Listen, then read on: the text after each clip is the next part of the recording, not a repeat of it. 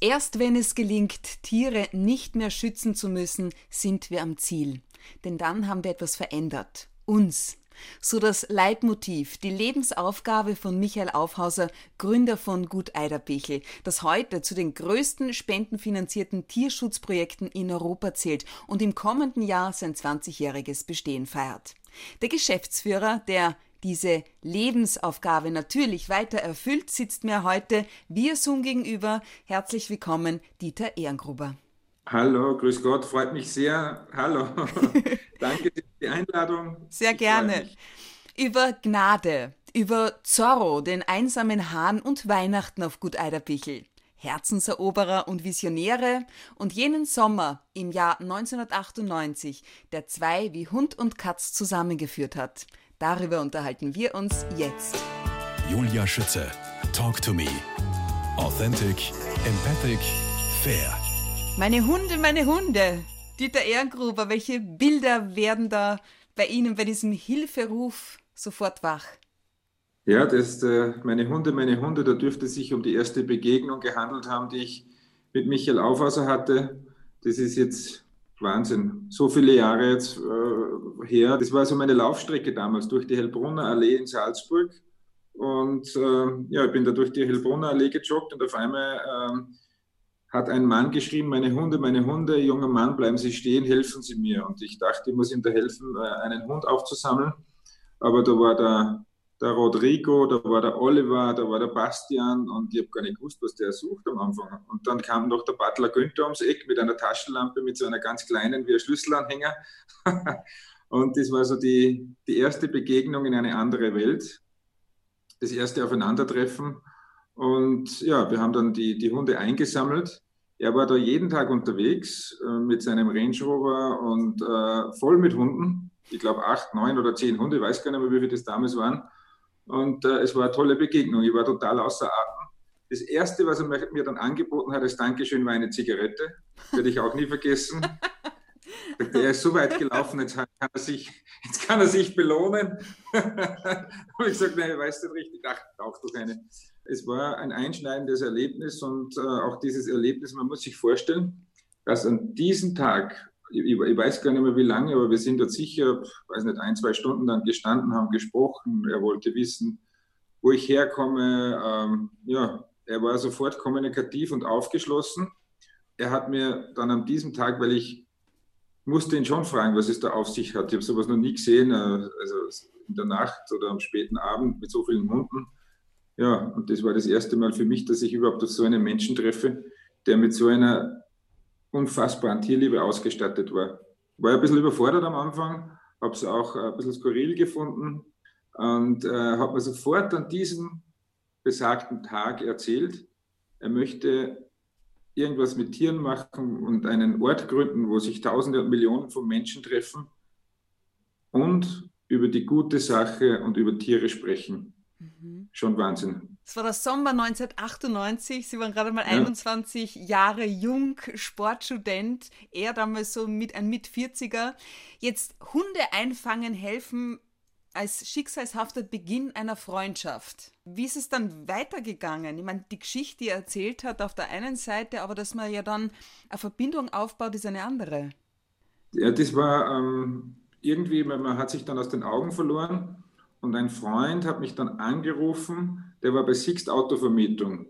Und, äh, der, und ich habe damals verschiedene Studentenjobs gemacht. Äh, ich war auch bei Puma schon unterwegs und, ja, und, und, und, war quasi drauf und dran, in eine fixe Anstellung überzugehen. Und habe ihn damals, hat er, das war an einem Muttertag, hat er gemeint, er müsste sich was abholen lassen in, in seinem Ferienhaus. Und da bin ich hingefahren und dann wurden die Abstände immer kürzer, wo man sich getroffen hat. Und über Gespräche und über Visionen ist man sich dann einfach näher gekommen.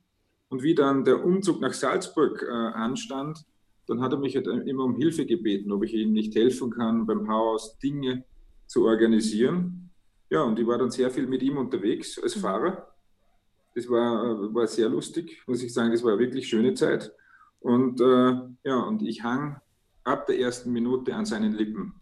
Er hat mir immer Dinge erzählt, er hat mich wahrgenommen, hat auch wissen wollen, wie es in meiner Welt so aussieht. Und das waren stundenlange Autofahrten und es war immer griechische Musik.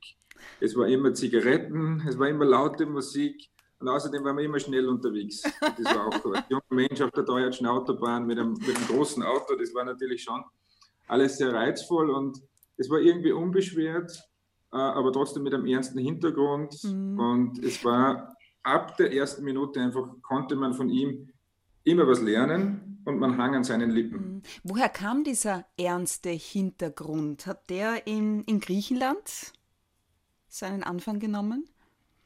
Ja, bei, bei ihm war es ja so, dass er in Malaga Hunde gerettet hat. Und seine erste Begegnung mit, mit Hunden war ja so, dass er in, in einer Gaskammer Hunde gerettet hat.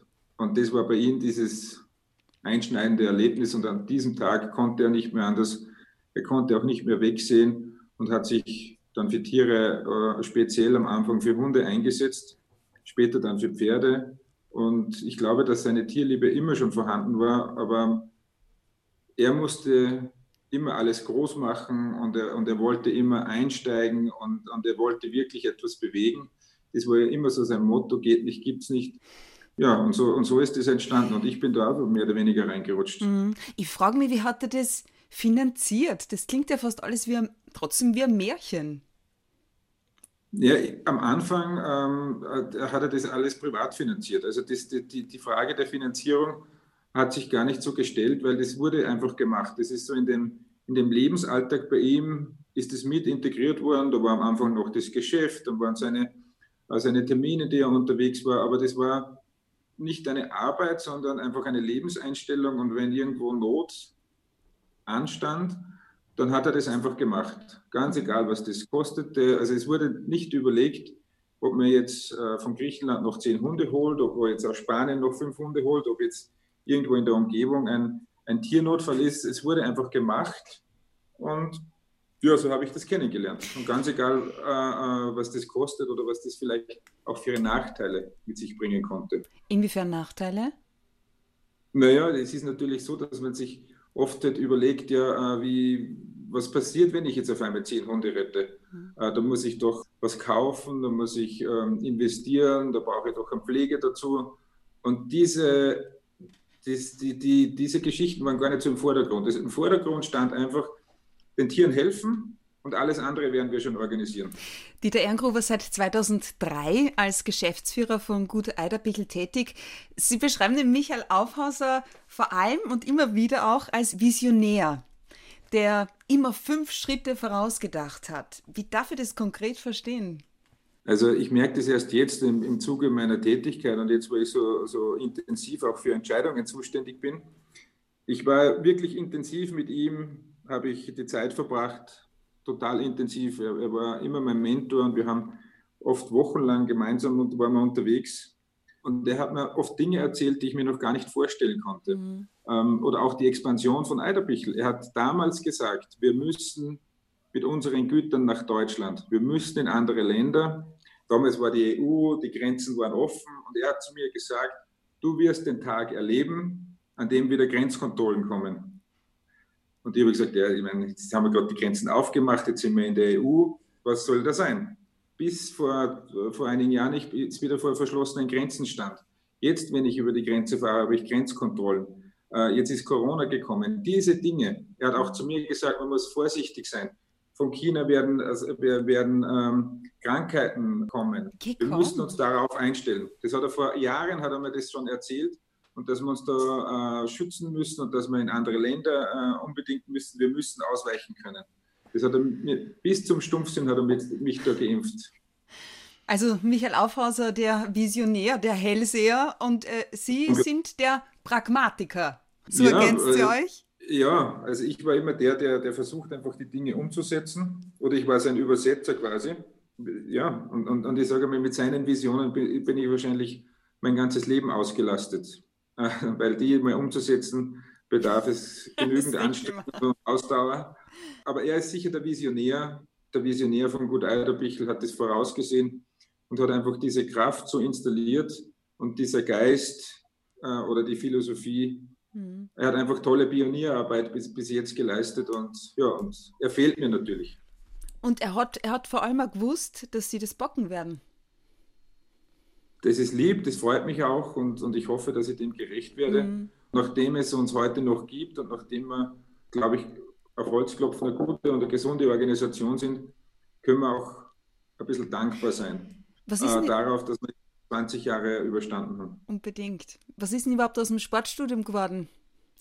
Das die Sportstudium äh, habe ich gemacht. Das, das was, was ich nicht gemacht habe, war die letzte Prüfung. Okay. Ich war damals schon, ja, war schon berufstätig, ähm, war eben schon bei Puma, habe eigentlich äh, immer sehr viel gearbeitet und, und, mein Herz hang immer mehr an der, an der Arbeit und dem Weiterkommen. Mhm. Und ja, also habe es abgebrochen, habe es leider dann abgebrochen habe es nie richtig bereut, habe bis jetzt auch noch gar nicht drüber ja, nachgedacht. Außerdem, vielleicht haben wir später in der Pension ein bisschen mehr Zeit. Ha? Mir geht es ja ganz ähnlich. Ich studiere ja. seit 1994. Aber Wirklich, ja, es, es ist halt so, ja. Kind und Beruf und äh, ja, man setzt Prioritäten. Ja, was studieren Sie? Publizistik. Ja, schau, schön. Also, ah, genau, das hat mich interessiert. Ja, wie haben denn Ihre Eltern das überhaupt alles kommentiert? wie sie da ein junger Sportstudent waren und dann mehr Zeit, immer mehr Zeit verbracht haben mit Michael Aufhausen ja, und Tieren. Äh, das war natürlich, äh, damals ist das noch nicht so, so, so positiv aufgenommen worden, aber meine Mama, die hat gesagt, ich muss die Matura muss ich schaffen, ab dann bin ich äh, quasi für mein Leben selber verantwortlich. Und ich hätte ja nie gedacht, dass er sich an das hält. Aber, aber, es war so, dass ich dann die Matura hatte und äh, ich glaube, sie hat sich schon öfter auf, auf, die Zunge und auf die Lippen gebissen, aber sie hat es wirklich brav durchgezogen, sich draus gehalten und, und, jetzt ist sie ja mit im Team und kümmert sich um die Hunde. Ach so, und kocht, echt? Voll schön. Damit, ja, und sie, und sie hat ihm versprochen, dass sie sich um die Hunde kümmert, dass sie ja bei ihm immer schaut, dass er was Gutes zum Essen hat. Sie ist ja Kochlehrerin und, und, und sie kocht ihm ja die meiste Zeit der Woche. Schön. Apropos Eltern, Dieter Ehrengruber, ja. geboren worden am 3.3.1977, erstens mal ein voll schönes ja. Geburtsdatum, äh, geboren worden in Linz, aufgewachsen im Müllviertel in der, Zitat, Hermetik eines Bauernhofs. Was darf genau. ich mir darunter vorstellen? Welche Bedeutung hatten Tiere deshalb auch für Sie? Ich wollte ja ich wollte eigentlich immer nur Bauer werden. Also eigentlich, äh, ich, hatte immer zwei Traumberufe. Das eine war Bauer und ich wollte aber immer Pilot werden. Und ich bin bei meinem Nachbar eigentlich, wir, da ist halt unser Haus und mein Onkel hat ein großes, einen großen Bauernhof und mein Nachbar, äh, der in der Hermetik ist, also dort gibt es nur Landwirtschaft, wo ich herkomme. Und wenn, wenn du dann einen äh, Fuß vor die Tür setzt, stehst du auf dem Feld oder bist auf dem Traktor oder bist inmitten von Tieren. Und ich war eigentlich mit Tieren immer verbunden. Ich wusste ja bis zu meinem 14. Lebensjahr nicht, dass es Fleisch aus dem Supermarkt gibt. McDonalds habe ich erst dann in der, später in der Schule kennengelernt. Also ich war, ich bin ein richtiges Landei, dass das dann so modern wurde. Also wie ich dann in Linz in die Schule kam, am Anfang war das noch nicht so modern. Also da ist man noch nicht so, so wie heute, wenn es vom Land kommt, ist es ja, ist es ja eine Auszeichnung. Damals war es noch eher ist, ist man schon ein bisschen belächelt worden dafür. Ja, aber dann geht man einmal joggen und trifft auf Michael Aufhauser. Und schließlich waren es zwei wie Hund und Katz, könnte man sagen, die sich dort zu einem der größten spendenfinanzierten Tierprojekte Europas zusammengefunden hatten. 30 Höfe in sechs Ländern laufen bereits unter der Trademark Gut Eiderbichel. Alleine den Stammhof in Hennersdorf haben bisher mehr als 2,5 Millionen Menschen besucht, darunter natürlich voll bekannt und berühmt Pop-Titan Dieter Bohlen, Naomi Campbell, Uschi Glas, Thomas Gottschalk, Patrick Lindner und, und, und. Meine Frage ist, welche prominenten Besucher fallen Ihnen ad hoc ein und wieso? Ähm, zum Beispiel, ich habe hab gerade vorhin mit dem DJ Ötzi telefoniert. Ah, liebe äh, Grüße. Ich, ah, DJ Ötzi, Stephanie Hertel, Patrick ja. Lindner. Ja, und dann die, die Amerikaner, der Rupert Everett zum Beispiel, mit dem habe ich gesprochen. Es sind so, oder der Karl Moeck, der fällt mir oft ein, den haben wir so viel zum Verdanken. Mhm. Also der Karl war, war einer, der, der uns, oder der Karl Merkert, der hier in der Nähe wohnt, bei dem ich, äh, der, den wir jetzt zum 90. Geburtstag gratulieren durfte es sind so viele prominente Namen, denen wir so viel zu verdanken haben, nämlich, dass sie ihren Namen, ihre Energie gegeben haben, einfach ein Projekt entstehen zu lassen und dass wir einfach eine Stimme bekommen. Und äh, das ist schon, wenn wir, äh, ich hoffe, Sie kommen nächstes Jahr Weihnachten. Wenn wir unsere Eröffnung haben wieder vom, vom Weihnachtsmarkt, dann gibt es jetzt einmal im Jahr ein, ein, ein, ein großes Medien- und Promi-Aufgebot da sind wir schon sehr dankbar, dass wir das machen dürfen und da erreichen wir halt einfach wahnsinnig viele Menschen über die Medien für unser Thema. Und das ist wichtig, ein Licht da anzuziehen und dieses Licht ein bisschen auf die Tiere zurückscheinen zu lassen. Unbedingt. Mit welchem Promi hatten der Michael Aufhauser so wirklich seine allergrößte Freude? Es ist so schwer zu sagen, weil er, weil er so viele prominente Menschen kennt und wie ich ihn kennengelernt habe, da habe ich ja Leute gesehen, ich meine, dann, beim Haus auf einmal sitzt der Thomas Gottschalk im Kiosk und, und, und, und äh, ja, er hat das überhaupt nicht als besonders empfunden oder wie dann der, der Karl Habsburger mal im Haus war und da waren so viele Begegnungen, die am Anfang für mich natürlich die Eliette Karajan war oft da und, und das war so schwierig oder für mich einfach eine neue Welt wenn man die Menschen dann kennenlernt, die halt auch das Projekt wirklich auch begleiten, mhm. dann, dann verliert man auch die Scheu und irgendwann werden doch diese Dinge auch zu einer, zu einer Freundschaft. Darum ist es oft so schwierig, dass man dann unterscheidet und sagt, das ist jetzt ein Promi oder das ist, das sind Eiderbichler Wegbegleiter und der eine ist halt ein bisschen prominenter und der andere halt weniger und, und sie stellen sich alle in Dienst der Sache. Ja, Freud. Freud und Leid liegen leider manchmal auch eng benannt. Seit seiner schweren Erkrankung im Mai 2015 nimmt ja der Michael Aufhauser nicht mehr aktiv am Geschehen von Gut Eiderbichel teil, sondern befindet sich weiterhin in der Genesungsphase, so habe ich es gelesen. Was bedeutet denn das? Beziehungsweise, wie geht's ihm? Also, der, der, der Michael wollte in der Zeit, wo ihm das leider widerfahren ist, sich zurückziehen.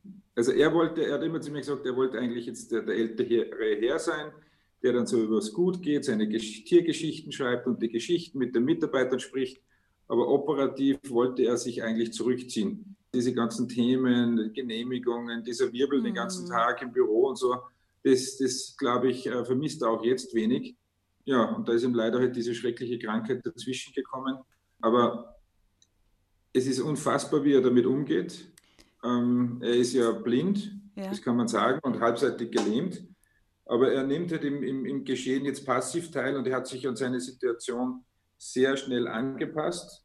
Ja, und ich berichte ihm und, und äh, wir haben uns ja versprochen, wenn einem von uns beiden einmal was passiert, dann, dann werden gerade in der wirklich starken Krankheitsphase nur positive Nachrichten übermittelt. Also wie es ihm ganz schlecht ging, war, war 200 Tage nur Sonnenschein auch wenn es draußen geschüttet hat in Strömen, hat, war immer das beste Wetter und keine schlechten Nachrichten wurden überbracht. Das ist Freundschaft. Jetzt, ja, jetzt ist, er, jetzt ist er mit dabei und äh, begleitet es so, so, so, gut er kann, so, soweit es seine Kondition zulässt und, und hat aber insoweit losgelassen, indem er sagt, äh, er ist dankbar, wenn es gut Eiderbichel gut geht und, und mhm. wenn das mhm. Projekt nach vorne geht und wenn wir Tiere retten können, also es fällt ihm natürlich schon oft schwer, natürlich. nicht dabei zu sein, ja. aber die Dankbarkeit, dass es läuft, überwiegt.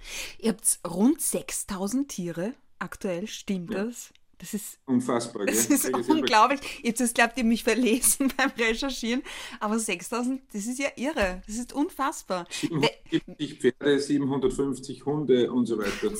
Das ist unglaublich. Du, welche ja. Tiere sind so die Lieblingstiere von Michael Aufhauser? Haben die noch Bedeutung auch für ihn?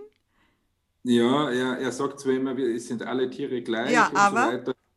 Aber, aber natürlich hat er ähm, private Tiere und äh, Hunde, die bei ihm sind und da geht er jeden Tag ähm, am Nachmittag spazieren. In der Früh kommen die privaten Hunde aufs Gut mit einem Pfleger und am Nachmittag kommen sie ins Haus und dann sind sie bei ihm und machen mit ihm in, in seinem Garten äh, Spaziergänge mm. und das ist so wie früher. Schön. Es ist, es ist ich habe versucht, einfach das Leben so gleich zu gestalten wie früher. Es ist halt aufgrund äh, der Einschränkungen anders, aber der Ablauf ist gleich und die Hunde merken fast keinen Unterschied, würde ich mal sagen. Eine Krise übersteht man nur dann, schreiben Sie im aktuellen Gut Eiderbichel Magazin, wenn man zusammenhaltet und wenn man Menschen an der Seite hat, denen man vertrauen und auf die man zählen kann. Jetzt nicht nur, dass Sie Michael Aufhauser nicht mehr aktiv an Ihrer Seite haben. Corona stellt euch alle tagtäglich vor Herausforderungen, die wahrscheinlich ja für mich jetzt als Laie auch überhaupt nicht vorstellbar sind, abgesehen von den Pflegerinnen und Pflegern, den, den Vertrauten der insgesamt 6000 geretteten Tiere. 38.000 Euro pro Tag sind für die Erhaltung aller Höfe notwendig? Genau. Also in der Summe sind es noch, äh, ist es sogar ein bisschen mehr Geld, aber, aber das sind die reinen Tiererhaltungskosten, die täglich anfallen. Wir haben nicht einen Betrieb, wo man sagen kann, jetzt schicke ich alle Mitarbeiter nach Hause und, und mache Kurzarbeit, habe keinen Materialeinkauf, sondern diese Kosten laufen nochmal durch. Die Versorgung der Tiere muss ja durch Krisen, durch Regen, durch Sonnenschein, es muss ja zuverlässig jeden Tag gefüttert werden, die Tiere versorgt werden. Mhm. Und somit läuft es weiter. Es ist natürlich also man versucht ja, sich auf, auf verschiedene Themen äh, vorzubereiten. Ja, Im Tierbereich ist man das vielleicht eher gewöhnt, auch einmal eine, eine Pandemie zu haben oder, oder diese, diese Dinge. Aber natürlich so eine, so eine Krise, die, die jetzt stattfindet, das trifft uns insofern hart, weil uns halt die, die Grundlage auch irgendwo entzogen wurde. Gut, Eiderbichel lebt durch Begegnungen. Die Ihr habt, Menschen, glaube ich, rund drei Millionen 500 oder wie viele Besucher habt ihr pro Jahr? Ja, drei Millionen, das wäre so schön. Weil ja, jetzt habe ich, äh, hab ich da falsch geschaut auf meine Notizen. wie viele Besucher habt ihr pro Jahr? Ja, so circa 300.000 auf allen Höfen. 300.000? Ja, da sind wir auch schon sehr dankbar und wir sehen es jetzt, wenn, wenn keine Menschen am ja. Hof sind. Also seit 20 Jahren habe ich das eigentlich noch nie erlebt, dass wenn ich jetzt beim Fenster rausschaue, dann bin ich alleine und mit den Tieren und, und unten ist das äh, Schild gesperrt. Es ist schon bedrückend. Und ich sage mhm. mal, zu dem ganzen finanziellen Desaster, das, das so stattfindet, ist natürlich, äh, die Begegnung fällt, fällt weg. Die Tiere suchen den Menschen und die Menschen suchen die Tiere und diese Nähe. Und bei uns würde man sagen, im Freien relativ Corona-frei äh, und angstfrei. Äh, wir dürfen nicht aufsperren. Ja, und es fehlt natürlich. Es fehlt an allen Ecken und Enden und es fehlt äh, für die Psyche für die, ja. da merke ich halt einfach, dass diese Begegnung so wichtig wäre und, und die würden wir uns sehr wünschen, dass das bald wieder zurückkommt. Mhm. Ihr habt sie da mir dann natürlich umgeschaut und vorbereitet. Es gibt so einen Bummelzug übers Gelände, es gibt immer einen Ostermarkt, Maibaum aufstellen, Polterabende organisiert sie sogar oder Geburtstagsfeiern. Ähm, auf dem Programm stehen dann, steht dann Hundespazieren, Bonnieputzen, Katze streicheln, Tierquiz mitmachen plus Urkunde. Ich soll von meiner Tochter fragen, die wird 20, ob das auch noch für 20-Jährige gilt. Ja, natürlich. bei, bei, uns fühlen sich alt und jung. Und äh, ich glaube auch, dass man, ähm, habe jetzt gemerkt, gerade in der Zeit, dass sehr viele Familien bei uns sind. Und meine Tochter wird jetzt 18, mhm. nächste Woche. Und äh, ich sage mal, die ist zwischendurch einmal so mit, mit, mit äh, 5, 14, 15, ist sie vielleicht noch mal ein bisschen weg. Aber jetzt kommt die ja. Zeit, dass sie wieder näher an das Thema herankommt. Und das ist herrlich. Also auch für die Tochter werden wir dementsprechend was finden. Hm. Du, wie schaut in der Zeit diese neue Normalität aus? Wo, wo sind denn die besonderen Herausforderungen? Abgesehen jetzt vom das, finanziellen. Naja, ich sag, ähm, wir wären eigentlich mit unserem Tierthema wahnsinnig beschäftigt. Also, dass mhm. die Tiere versorgt sind, dass das organisiert wird, dass die Logistik stimmt. Ähm, in der Corona-Zeit gibt es natürlich sehr viel mehr Anfragen als vorher. Also eigentlich werden wir jetzt mehr gefordert als vorher. Ja, und unser Thema ist einfach, wie bringen wir diese Begegnung, die ja eigentlich analog stattfindet, in das digitale Zeitalter. So wie wir beide uns jetzt nicht gegenüber sitzen und einen Kaffee trinken und Spaß haben und sprechen, sondern jetzt müssen wir das durch einen, durch einen Bildschirm. So muss man jetzt, die Schwierigkeit besteht darin, die Emotion in einem Video zusammenzufassen und den Menschen zu zeigen, wie wichtig die Institution Gut Eiderbichel ist und wie wichtig dass es ist, dass es so einen Ort gibt. Und es wird vielleicht um Überbrückungs, Entschuldigung, ja. Überbrückungsweise mal ein bisschen gehen, aber, mhm. aber, aber es wird nie, nie ganz diese Begegnung ersetzen. Na, ganz sicher. Dürft ihr momentan überhaupt keine Besucher empfangen? Nein, bei uns ist es also herrlich. Ich meine, die, die, die herrliche Ruhe da in der Früh, mhm. wenn man hm. raufkommt, die Tiere haben den Hof übernommen. Äh, wir, die sitzen ja in unserem Büro. Animal Farm. Ja, das ist wirklich so. Das ist äh, völlig ausgestorben und äh, ja, schon ein bisschen gespenstisch. Das Mystisch und äh, aber trotzdem, man, man, merkt auch, wie schnell das geht, wenn, wenn, dann, wenn dann die Energie so draußen ist. Also die, diese, diese positive Energie äh, der Besucher und die, die Emotionen, diese Begegnungen, die da entstehen, es fehlt schon sehr. Merkt man erst dann, wenn es weg ist. Dieter Ehrengruber, Weihnachten auf Gut Eiderbichel. Wir sprechen in Teil 2 gleich weiter.